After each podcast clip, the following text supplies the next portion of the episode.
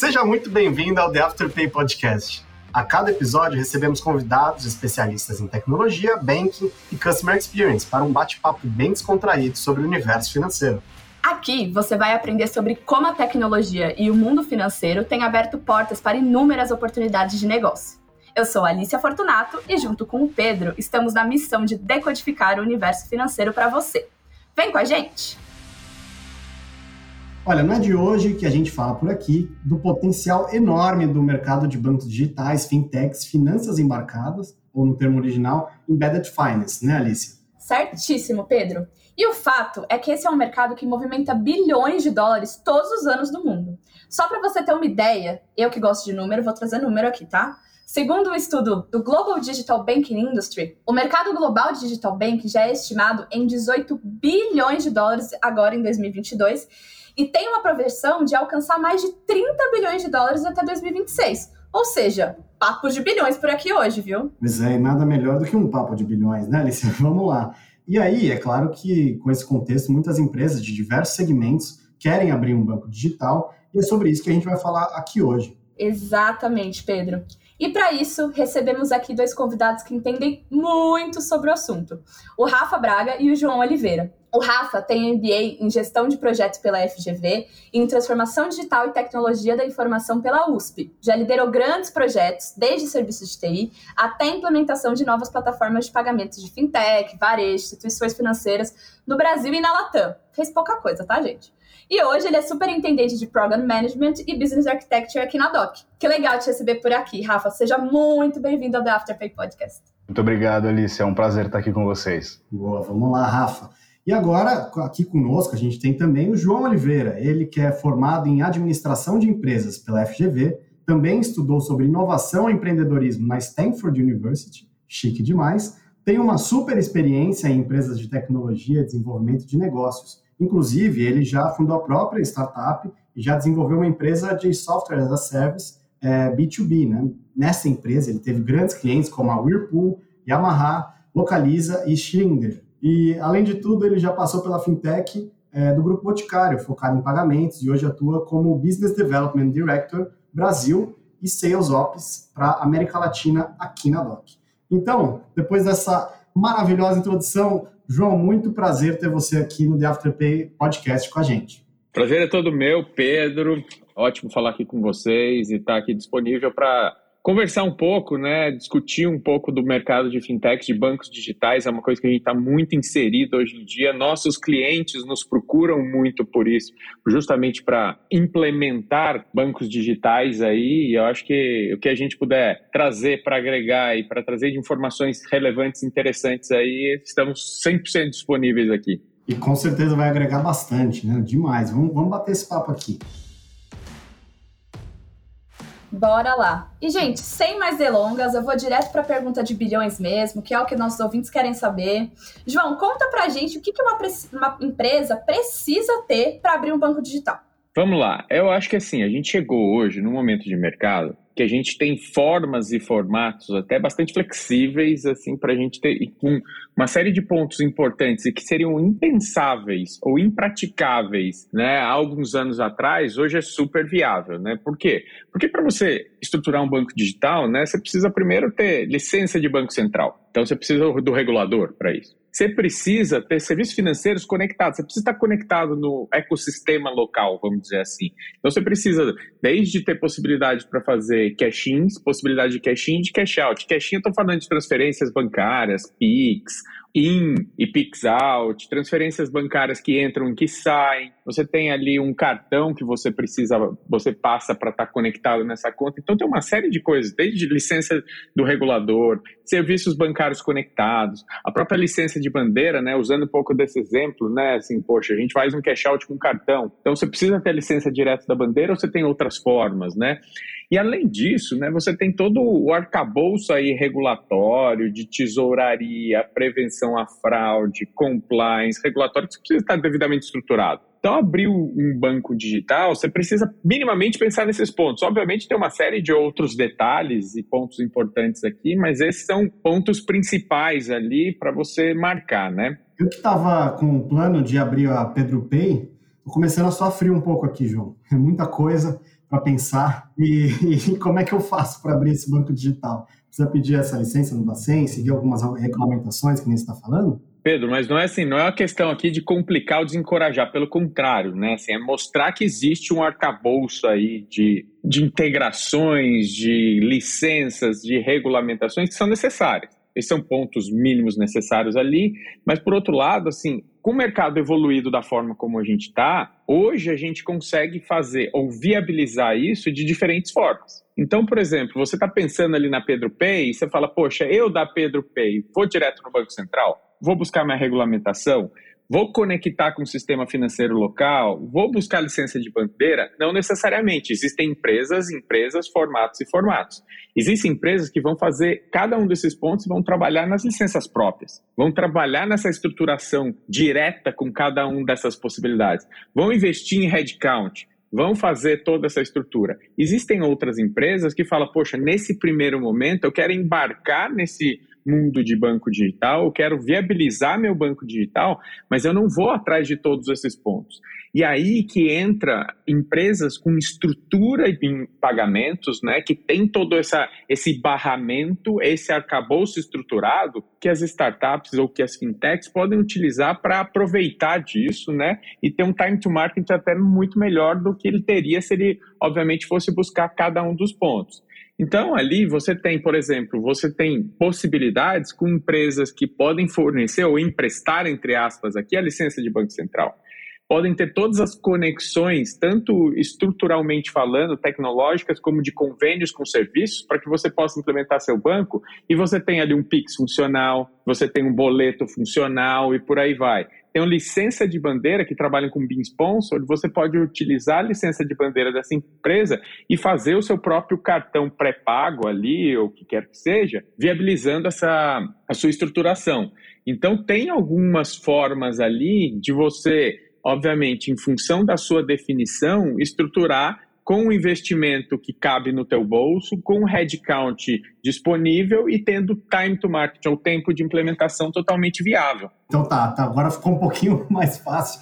Já estava pensando que eu precisava contratar 50 pessoas, uma para cada para cada aspecto ali, mas não, tem essas é, empresas né, que fazem esse tipo de empréstimo de, de licença, como você falou, né? Exato, exato. Então tem, assim, tem formas de você estruturar o seu banco digital, da sua empresa estruturar o banco digital, sendo ela direta ou indireta. E agora, outro ponto importante é a modularização. Não é que você vai ter ou 100% de licenças próprias e, e licenças, ou 100% terceirizado. Eu acho que a ponto da modularidade também é importante, porque às vezes é o seguinte, a licença de Banco Central é algo que eu vou perseguir daqui a um ano. Então você pode utilizar a licença de Banco Central, emprestar essa licença, vamos dizer assim, de uma empresa que já, tem, já esteja estruturado para isso. Mas pode ser que conexões ali com convênios de bancos, eu já tenho uma facilidade ali, então eu vou utilizar alguns serviços e outros não dessa, da empresa de infraestrutura. Licença de bandeira, eu posso também modularizar, ter ali de forma direta ou trabalhar com BIM Sponsor, né, que é justamente utilizar a, a licença da empresa de infraestrutura. Então, assim, modularizar também é a alma do negócio, que aí você consegue encaixar de acordo com a sua necessidade. Sim, total. Eu aqui, a gente sempre brinca do Pedro P, mas é sempre para ajudar também a, a, trazer, né? Mostrar que não é um bicho de sete cabeças. Então, por isso que a gente até dá esse exemplo. E Rafa, aqui que você tem alguma dica para me dar? Como é que eu vou abrir agora meu banco digital depois de várias regulamentações que eu preciso, de licenças e etc? Boa, boa. Isso é o que a gente chama, na verdade, de uma plataforma de serviços financeiros. Né? Então, todo esse arcabouço que o João estava comentando com a gente aqui, ele é extremamente importante. E é para isso que um player que quer começar ou está pensando em abrir o seu banco digital tem que olhar. Então é importante que você entenda realmente a complexidade desse negócio, que é necessário ter todas essas licenças, você precisa pensar na operação. Então tem uma série de, de coisas que você vai precisar avaliar, como o João falou, investimento, headcount, qual é o tamanho da operação que eu quero ter, né? qual é o tempo de implementação que eu estou disposto a ter para lançar o meu banco digital. E começar a olhar para players no mercado que te entregam esses serviços todos integrados no que a gente chama de uma plataforma de serviços financeiros. O que, que é essa plataforma de serviços financeiros? Nada mais é do que um parceiro que vai te ajudar a lançar o seu banco digital sem que você propriamente tenha que ser o banco. Né? Então, ele vai te emprestar as licenças, ele pode te emprestar, inclusive, o operacional, tudo isso as a service, ou como um serviço. Né? Então, você pode hoje lançar o seu banco digital tomando conta basicamente da experiência do teu usuário. Então, o Pedro Pay, por exemplo, pode ter ali um nicho de mercado, um grupo de clientes interessante que você identificou e você quer dar serviços financeiros para esse nicho e lançar o Pedro Pay. Né? Você vai olhar então qual é o nível de maturidade que eu tenho dentro do meu negócio, quanto eu estou disposto a entrar nessa operação e dentro dessa plataforma de serviços financeiros você pode buscar o formato que melhor te atende. Então, de repente, os serviços de tesouraria, de conciliação, de conexão com o Banco Central, regulatório, contábil, pode parecer um bicho de sete cabeças para você. E é aqui que uma empresa que te fornece uma plataforma de serviços financeiros pode te ajudar, entregando não só a tecnologia, mas também esses outros serviços complementares. Legal. Então, é isso. Tem muita coisa para saber e é bom saber para você saber escolher, né? Saber escolher o que é melhor para sua empresa, né? E acho que, mas que bom, que bom que tem essas plataformas é, de serviços financeiros, como você comentou, que ajudam a gente, né, a criar nosso banco digital. E Pedro, acho que tem um ponto muito importante que o Rafa colocou aqui agora, que é o as a service, que é como serviço, que a gente hoje tem muitas plataformas e muitos produtos e serviços disponíveis as a service. E plataforma para serviços financeiros não foge disso. Assim, a gente está falando aqui que tem uma série de complexidades que de fato existem, mas elas são consumidas as a service de uma forma que hoje você consome cloud, de forma que você consome uma série de, sei lá, o seu CRM, por aí vai, você também consome produtos financeiros ou plataforma de serviços financeiros as a service. Então, isso é super importante também. Por mais que a gente coloque a complexidade do negócio, a gente também tem essa, esse lado de desmistificar através de consumindo, né, ou oferecendo serviços as a service nesse formato aí. Exato, perfeito. E agora pensando que a gente quer começar a ofertar e a gente quer escolher um parceiro, o que, que esse parceiro não pode deixar de ter? O que, que a gente precisa observar nesse, nesse potencial parceiro para que a gente não né, fique nadando, fique boiando ele realmente nos ajude nesse processo de início de oferta, Rafa? Boa, Alicia. Tem algumas coisas que são bem importantes levar em consideração na hora que você está avaliando plataformas de serviços financeiros e como consumir também esses itens as a service, como a gente via comentando. Acho que, para começar, um dos primeiros itens e o mais relevante é o seu parceiro né, é, de negócios precisa ser dono do core business. O que, que, eu quero dizer com isso? Né? Você precisa procurar um parceiro que ele tenha uma expertise comprovada na gestão, na manutenção né, e no desenvolvimento dos elementos centrais dessa oferta de banking na box. Ou seja, o que eu estou falando aqui? Né? Controle de saldos, processamento de transações, conexão com bandeira, conexão com o Banco Central, todo o arcabouço regulatório contábil que a gente comentou que uma operação de banco existe, esses são elementos muito chave. E não é interessante que eles sejam terceirizados ou que eles sejam pulverizados em uma série de outros parceiros dentro de um ecossistema. Então, ao olhar o teu né, potencial parceiro para criar aí o Pedro Pay, que vai ser o nosso case, né, é importante que você entenda que esses elementos core, o teu parceiro precisa dominar eles. E é mais interessante ainda que ele não só seja o dono da operação, mas também o dono da tecnologia que te provê esse serviço. Isso vai te dar muito mais segurança e estabilidade na tua operação e comprova que essa plataforma, esse parceiro que está te entregando essa plataforma de serviços financeiros, realmente tem ali uma expertise no mercado e sabe o que ele está fazendo e provendo como serviço para você. Complementando aqui, acho que puxando o gancho mais um, como a gente está falando de serviços financeiros, né? Você está criando o seu app, você está criando o seu banco digital, a sua fintech, o que diferencia um do outro é a quantidade de serviços que você tem ali à disposição do teu usuário. Né? Então, Pix, boleto, fazer uma transferência bancária de TED, de entrada, de saída, né? Tudo isso é o básico hoje de qualquer aplicativo, né, ou de qualquer banco digital e você vai se diferenciar na quantidade de serviços agregados que você pode colocar dentro da sua oferta e o mais tailor-made ou mais personalizado possível para o teu público. Então, você ter uma tag de pedágio, você ter uma recarga de celular, você ter pagamento de contas de concessionárias. Então, o bacana é que o teu provedor também dessa plataforma de serviços financeiros seja o que a gente chama de one-stop shop. Você chega ali, contrata essa plataforma e você tem à sua disposição uma variedade de, de, de itens, de produtos e serviços que você pode agregar no teu produto final. Peraí, deixa eu ver se eu, se eu entendi. Eu posso oferecer desde um tag de pedágio, um pagamento de Pix, até um cartão de crédito, isso tudo na minha mão, assim, eu posso escolher esse tipo de serviço? É isso aí. Essa é a grande diferença. Existem players hoje lá no, já no mercado que ofertam esse nível e esse grau de serviço. Então, dentro desse One Stop Shop, você realmente pode trazer né, a cesta mais básica de produtos, como a gente vem falando de uma conta digital, então um Pix, um cartão de crédito, um cartão de débito, né, além de todos esses outros serviços. Então, isso facilita a vida né, do empreendedor que está ali querendo lançar o seu banco digital. Ao invés dele ter que fechar 30 contratos, cada um com um player, ter um time de tecnologia gigantesco para construir 30 integrações diferentes, ele vai chegar em um único player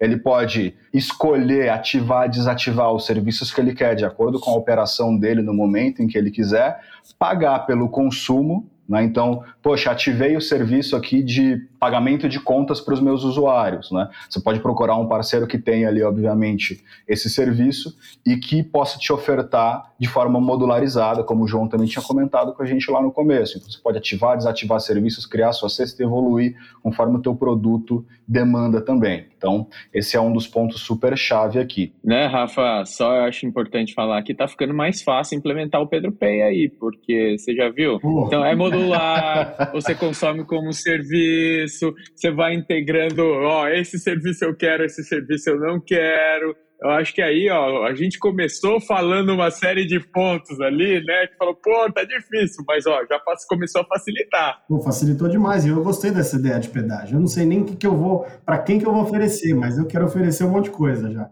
Mas aí sempre vale aquilo que a gente falou lá no começo, né? Entender tudo que está nesse universo minimamente para saber o que, que é bom, né? Para a empresa, para os meus clientes, né? No caso.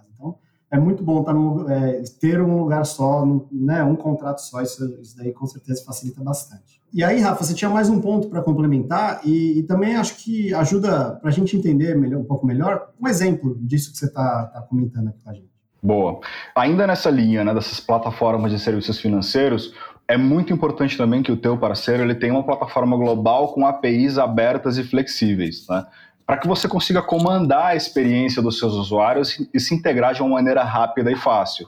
Então, para o Pedro Pay poder lançar a sua fintech sem precisar contratar um batalhão de 300 desenvolvedores, se você tem um parceiro com uma boa stack de tecnologia, com APIs que são flexíveis, isso vai te permitir criar a tua experiência de usuário de forma completamente personalizada. Você não vai ficar engessado naquele step onde todos os clientes, né, ou bancos parecem ter exatamente a mesma cara e o mesmo passo a passo. Então isso é super interessante também para que você consiga ter uma boa velocidade de implementação e time to market e para que você consiga dar a sua cara. No final do dia, né, quem precisa aparecer para os teus usuários é você, né? É o Pedro Pay que precisa aparecer. Eles precisam se identificar com a tua empresa e não com a plataforma que está por trás disso. Então, ter essa flexibilidade e essa robustez é muito importante. E quando eu falo aqui de flexibilidade, de robustez, de ser aberto e flexível, isso vai muito além de simplesmente ter uma plataforma que te deixa pintar o app da cor que você quiser e colocar seu logo. Então, acho que a gente está falando aqui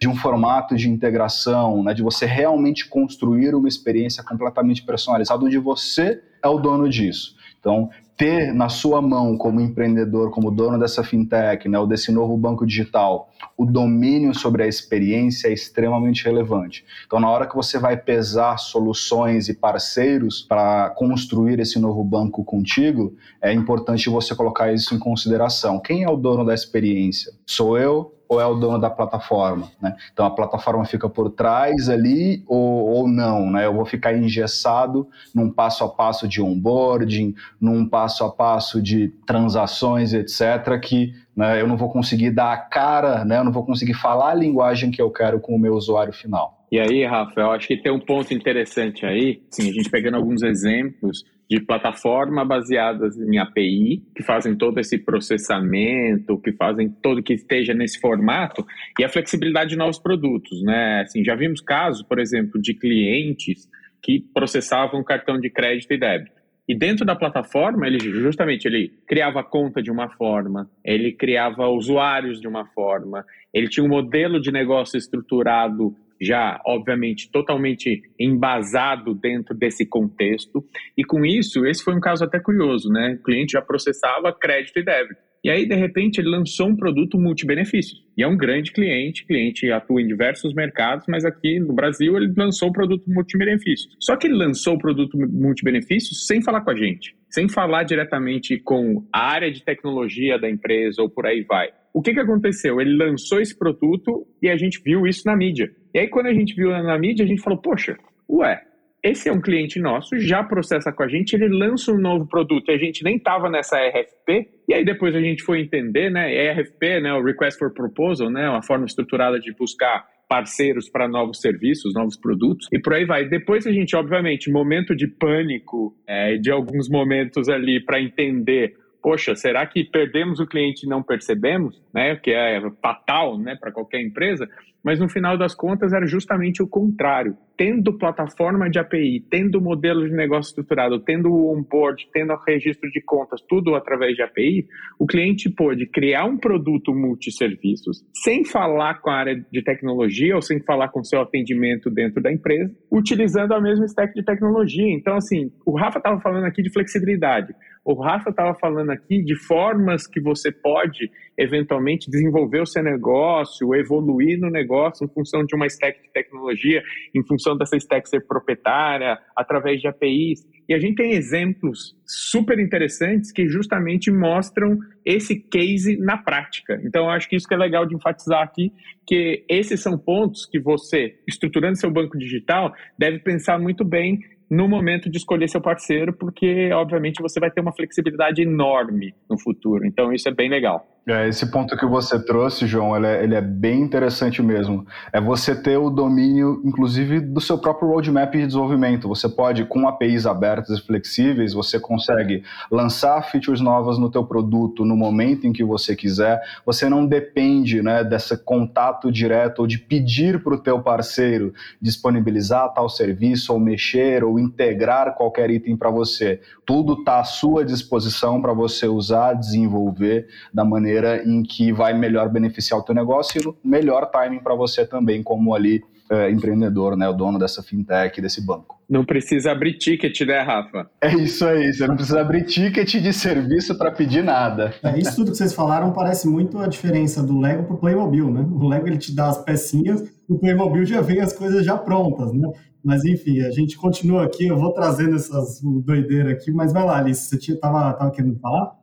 É, eu ia perguntar que quando o Rafa estava explicando sobre esses requisitos, né, para a escolha dessa empresa, ele falou uma palavrinha que me marcou, que foi é, sobre escolher uma plataforma global. O que exatamente você quer dizer com isso, Rafa? Tipo, sobre ser uma plataforma global de serviços financeiros. Legal. É que aqui eu já estou pensando longe. Eu estou pensando no Pedro P expandindo, saindo do Brasil e indo para fora. Mas uma plataforma global, né, na verdade, ela torna possível justamente você romper essas barreiras geográficas e aproveitar oportunidades de negócio em outras localidades. Né? Imagina que seu produto né, tem potencial para ser lançado em outros países, talvez na América Latina. Né? E com uma plataforma global você pode aproveitar a mesma stack que você desenvolveu e se integrou, por exemplo, aqui no Brasil com esse parceiro, para expandir os seus negócios de maneira mais simples para outros lugares. Imagina o quão complexo seria se em cada país que você quisesse levar o teu produto, você precisasse fechar um contrato novo com uma nova empresa de tecnologia, desenvolver toda uma nova integração com um core bancário, né, para te prover todos esses serviços. Então, quando a gente fala aqui de uma plataforma global, a gente está pensando dois passos à frente né, para o teu negócio expandir e ele conseguir acompanhar você conforme você também avança. Né? Então, uma plataforma que tem essa característica de ser global, ela te permite levar as mesmas integrações, levar a mesma stack de desenvolvimento e reaproveitar todo o esforço que você teve na integração com esse parceiro em outras localidades ou para levar o teu produto a outros países e geografias. E do ponto de vista de negócios, né, Rafa? Não, é, assim, a gente fala de uma única integração multipaís que te ajuda a expandir de forma rápida. Agora, na perspectiva de negócio também, tem uma super vantagem nisso. Imagina você fazer a administração de um parceiro por país fazer o pagamento de um parceiro por país. Colocar esse um parceiro por país antes disso, né, no seu procurement lá, para fazer as devidas adequações e negociações e por aí vai. Depois você faz a gestão disso. Você vai ter que ter uma equipe muito maior para fazer a gestão de diferentes players em diferentes países e por aí vai. E depois você tem a sincronia de lançamento do próprio produto. Né? Imagina assim: você contratou uma plataforma em país A, outra plataforma em país B. A do país B evoluiu muito mais do que o país A. Você acaba ficando limitado aos serviços num ou outro país em função do desenvolvimento da plataforma, né? Então, assim, quando a gente tem esse, essa uma plataforma global, onde você integra uma única vez, tem toda essa simplicidade tecnológica nisso, mas tem uma série de outros pontos ali por trás que você na gestão do business vai se beneficiar também, né? Então, acho que é importante enfatizar esse ponto. Bom, gente, aqui a gente falou sobre várias características né, dessa plataforma de serviços financeiros.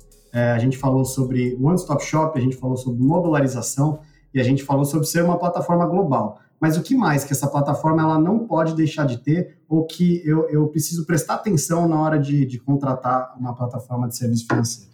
Eu acho que na hora que você está avaliando seus potenciais parceiros, uma das coisas que você tem que pensar é buscar um parceiro que leve prevenção à fraude a sério.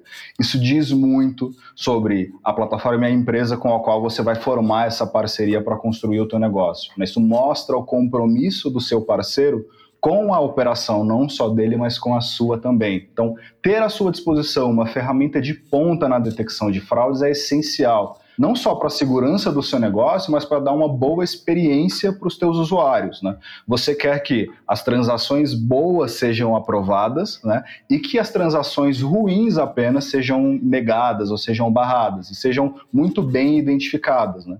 A gente não quer dar aquela experiência onde você tenta fazer uma compra, é uma compra legítima, mas você acaba sendo barrado por um falso positivo, né, por uma falsa detecção ali de uma transação fraudulenta. Então, tudo isso impacta realmente na experiência do teu usuário final e na segurança que a tua operação como um todo vai ter. Então, ter à sua disposição uma ferramenta né, que seja reconhecida mundialmente, referência né, na prevenção e detecção de fraudes, que tem uma tecnologia embarcada com machine learning, artificial intelligence, para quê? Para aprender com o comportamento dos teus usuários, para conseguir evoluir, entender e se auto é, calibrar na detecção dessas transações, né? E que se aplique para todos os seus tipos de transação. Então, quando a gente fala de prevenção à fraude hoje, muita gente fala do transacional, ou seja, quando o cliente ele está tentando fazer uma compra, está fazendo um saque, né? Então, que essa ferramenta abarque tudo isso, mas também a gente tem a prevenção à fraude, né? Desde lá do começo do onboarding do portador, né? Quando ele está tentando abrir uma conta, ali já começa a sua prevenção à fraude seu processo de onboard, verificar se aquilo é uma abertura de conta legítima e os passos de verificação que você faz ali. Então, um parceiro que leve esse arcabouço de segurança e prevenção à fraude a sério é essencial. Com certeza. E aí a gente sempre fala aqui da positividade do mundo, tudo certo, mas sempre vai ter existem pessoas que vão tentar né, fazer essas fraudes e, e esse tipo de segurança é, é importantíssimo. João, você está falando, Pedro, Pedro Pay tem que ser seguro também. E tem que dar uma experiência para o portador que faça onboarding, faça. Porque imagina o seguinte, né? Acho que o Rafa fala sempre mais da parte técnica, né? E eu trago aqui para a experiência, para o negócio da coisa, né? E aí a gente se complementa aqui. Mas o ponto é o seguinte: imagina você lança um produto sem uma ferramenta de fraude que seja fluida, como o, Rafa falou, ou que ele seja viável, como o, Rafa mencionou ali. O que acontece? Na hora da experiência do portador, o portador vai fazer uma transferência, vai fazer um Pix. Aí você tem que fazer N confirmações, tem que fazer, poxa, o cara tem que dar duas cambalhotas para frente uma para trás e um rolamento, entendeu? Então, assim, não é isso que a gente quer, né? A gente quer uma experiência fluida, a segurança tem que ser máxima e é muito disso que é, é o ponto que o Rafa trouxe ali. Então, a partir do momento que você tem uma plataforma super robusta, experimentada, mundialmente reconhecida, que é a empresa que leva a sério o antifraude, você vai ter essa experiência de uma forma segura que vai fazer com que o seu portador tenha essa fluidez e que, poxa, fique super contente e evolua. E a gente está num momento atual agora em que a experiência do portador é sempre muito importante. Então a gente tem que se atentar muito a isso. E o João falou uma coisa que é muito importante. A prevenção à fraude boa, de de verdade é aquela que é online real time, é na hora que a transação está acontecendo. Prevenção à fraude, depois que a transação aconteceu, aí já é tratamento de perdas, já é outra coisa. Engenheiro de obra pronta, né? É isso aí, é reação à fraude, né? Já não é mais prevenção. Então o que a gente fala realmente é de buscar soluções que te deem essa segurança e essa tecnologia embarcada para olhar o comportamento do teu usuário, para aprender com ele, para tomar decisões, boas decisões, no momento em que o teu cliente está ali é, fazendo a transferência do Pix, pagando aquela conta ou pagando lá a compra dele no caixa do supermercado. E que ele tenha uma experiência seamless, como a gente fala, né? Ou seja, que ela aconteça sem ele nem ao menos perceber. Né? Bom, então a gente entendeu o quão complexa é essa decisão, mas o quanto o nosso parceiro também pode facilitar esse processo, né? Se a gente então precisasse dar um conselho para uma empresa que está buscando essa plataforma de serviços financeiros para abrir esse banco digital para ela, no caso o Pedro aqui, né? Eu estou só observando o desenvolvimento do negócio dele, apoiando, sendo amiga. Mas então, qual conselho vocês dariam para o Pedro Pay começar a escolher essa plataforma de serviços financeiros para abrir o banco digital dele? Vocês viram que lá atrás eu já falei sobre expandir para a América Latina, então o meu conselho é pense no longo prazo, tá? Então, seu negócio vai crescer, né? Nenhum empreendedor, nenhum banco, nenhuma fintech nasce né, com o objetivo de ser pequena para sempre. Então, todo mundo que abre o seu negócio quer impactar o máximo né, de clientes possíveis de forma positiva. Então, se o seu negócio vai crescer, você precisa de um parceiro que tenha modelos de negócio e contratação que cresçam junto com você, né? que façam sentido, tanto tecnológica quanto financeiramente, quando o seu negócio começar a aumentar em volume, né? Imagina construir toda a sua plataforma, se integrar com um parceiro e depois ter que passar por um processo de migração, porque aquele player com quem você se integrou já não atende mais a tua necessidade de negócio, ou ele não tem a flexibilidade para mudar o modelo de negócio dele. O que, que eu estou querendo dizer aqui? Ter essa flexibilidade de acompanhar no crescimento é mais do que simplesmente ter um modelo de cobrança escalonado. Aqui a gente fala de um player que consiga flexibilizar o formato de contratação. De repente, o Pedro Pay não tem ainda ali é, a robustez para adquirir a sua própria licença com bandeira, então ele pode começar com um parceiro que ofereça um BIM sponsor. Mas olhando lá na frente, esse parceiro possibilita ele depois sair do modelo de BIM sponsor e ter a sua própria licença de bandeira, mantendo os mesmos serviços, mantendo a mesma integração. Então é, é nisso que a gente pensa aqui quando a gente olha para o longo prazo. Né? Então, comecei oferecendo só débito, agora eu quero trazer crédito para dentro do meu negócio. Né? O meu parceiro possibilita eu ter ter essas várias ferramentas dentro né, da minha mesma contratação.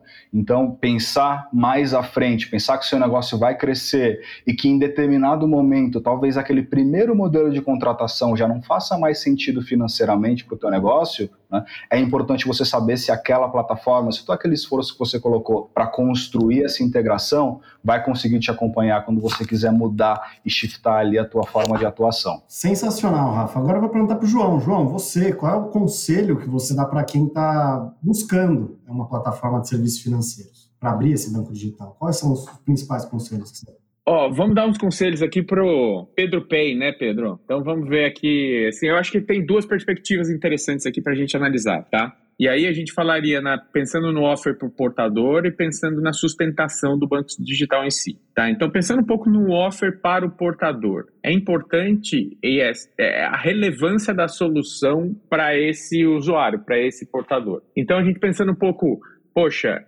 estruturei de uma forma em que, por exemplo, ele vai ter um cash-in voluntário. Pensa em cash-in voluntário como um programa de benefícios que você tem na sua empresa, tá? Então, todo mês você recebe um determinado valor para utilizar em restaurantes, em supermercados e por aí vai. Isso é um cash involuntário, que todo mês você vai receber um determinado montante e você vai utilizar esse montante em diferentes é, estabelecimentos, vamos dizer assim. Então é um cash involuntário, é super relevante para o portador e o portador vai utilizar essa conta. Essa conta vai ficar ativa, porque todo mês ele vai transacionar. O que a gente tem visto muito no mercado e que às vezes é, é interessante e ao mesmo tempo você tem que ver até que ponto para você se basear ali, que é a questão do incentivo, né? Você tem uma série de contas hoje que cresceram e crescem e se desenvolvem em função de incentivo. Mas até que ponto você vai continuar com esse incentivo? Então, a partir do momento que você cria este relacionamento do, do cash-in, que você cria uma cadeia de pagamento que faça sentido para esse cliente, você muda esse jogo. e aí você consegue ser sustentável e crescer e ter longevidade no processo. Pensando um pouco também na, na questão de flexibilidade, transparência, então assim, poxa, sem modelos obscuros, hoje todo mundo quer entender, quer comparar, então assim, acho que isso é super importante de oferecer tem muito novo entrante também, né? A gente teve a pandemia, uma bancarização que foi super relevante. Então, assim, nesses novos entrantes, como você consegue trazer uma experiência relevante, genuína e, e interessante para esse novo portador também? Então, esses são pontos do perspectiva do portador. Pensando um pouco ali na sustentação do banco digital em si, Aí a questão, o Rafa até mencionou, mas é super importante, é bom até enfatizar mais como você evolui ali de plug e unplug das licenças, plug e unplug dos serviços.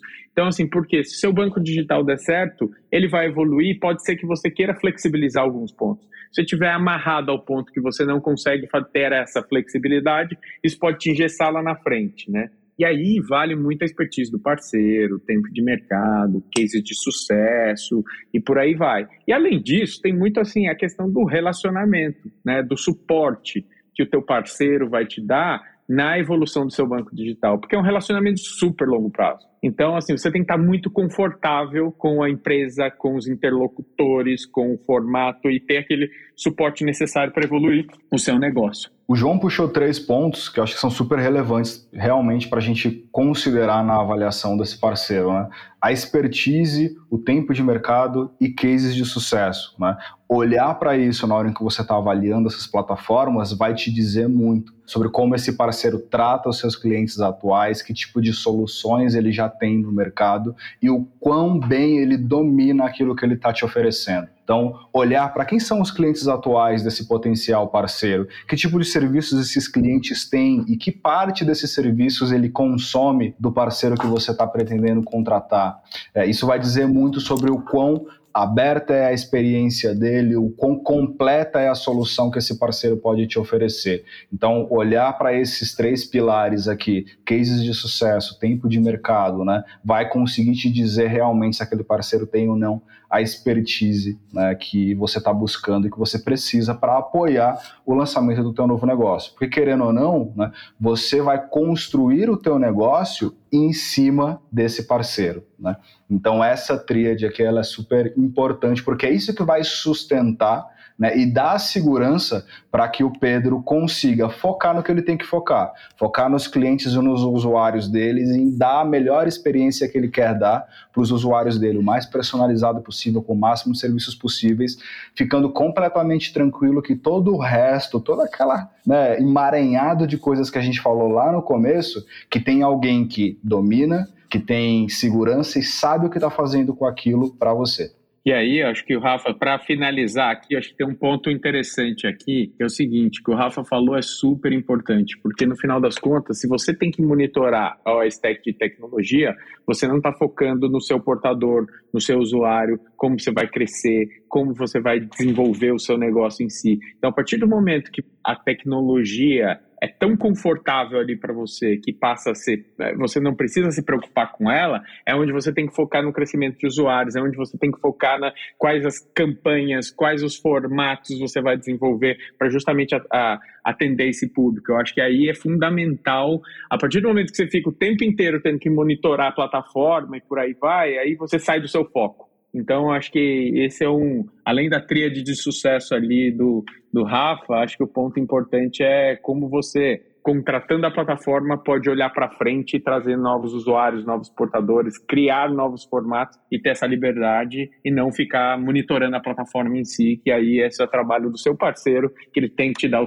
o suporte necessário. Sensacional, gente. Foi uma montanha russa de emoções aqui hoje. Comecei um pouco desesperado, que tinha muita coisa, mas pô, ainda bem que tem gente que me ajuda, né, nesse caminho aí. Lançar o Pedro P ficou facinho. É, eu ia falar isso. A gente saiu de uma nuvem de coisas que a gente precisa pensar, levar em consideração e tudo que precisa ter para ter o banco. E agora é, putz, pega alguém que você confia, que é flexível o suficiente, que vai crescer com você e que vai te deixar simplesmente focar no seu cliente, porque você conhece ele melhor do que ninguém, né? Exatamente. Agora a gente já vai chegando para o final do nosso podcast aqui, da nossa conversa. Eu queria agradecer demais a presença de vocês aqui no The Afterpay Podcast. A gente sempre recebe gente qualificadíssima aqui para bater um papo com a gente. E muito obrigado. Obrigado, Rafa. Obrigado vocês pela oportunidade, muito bacana poder compartilhar aqui um pouco dessa experiência com todos e sempre à disposição aqui. Esse é um assunto muito bom e muita coisa para discutir, né? então sempre que precisarem é sempre um prazer, estou à disposição. Obrigado a todos. E muito obrigada também pela sua participação, João. Eu que agradeço, adorei participar do podcast aqui com vocês, uma experiência super legal. Espero que a gente possa ter ajudado e chegado ao final da linha, né, Pedro? Com o Pedro Bank pronto para rodar e assim com possibilidades N aí de expansão e evolução, não só numa plataforma Brasil, como uma plataforma global, como a gente falou por aqui. Gente, acho que deu para perceber que aqui a gente bateu papo com dois feras, né? Então eu vou dar o espaço aqui para vocês deixarem o LinkedIn de vocês, caso o pessoal queira encontrá-los nas redes, trocar uma ideia, entender mais ainda do que a gente conseguiu aprender aqui nesse podcast. Rafa, fala pra gente seu LinkedIn, por favor. Como que o pessoal te acha? Legal. Para me encontrar lá é Rafael Braga Rodrigues. Simples, Rafael com F, Rodrigues com S no final, bem brasileiro. Perfeito. E o seu, João? E se o Rafa é bem brasileiro, imagina eu, João Marcos Oliveira. Então é João traço Marcos traço Oliveira. Então temos João e Oliveira, são assim, são dois nomes super comuns, mas se for João traço Marcos traço Oliveira, você vai me encontrar lá também. Quebramos a tradição do podcast só ter nome difícil aqui de convidado, facilitando a vida de todos. Mas de qualquer forma, o link vai estar na descrição, pessoal. E obrigado, obrigado a todo mundo que estava ouvindo a gente até aqui. Fique ligado nos próximos episódios do The Afterpay Podcast. E Alicia, muito obrigado. Obrigado pela sua companhia. Obrigada, Pedro. Obrigada, pessoal. Tchau. Até a próxima. Tchau. Conhece alguém que vai achar esse conteúdo incrível? Então aproveite para compartilhar esse episódio nas suas redes sociais. Esperamos você por aqui no próximo episódio. Até mais!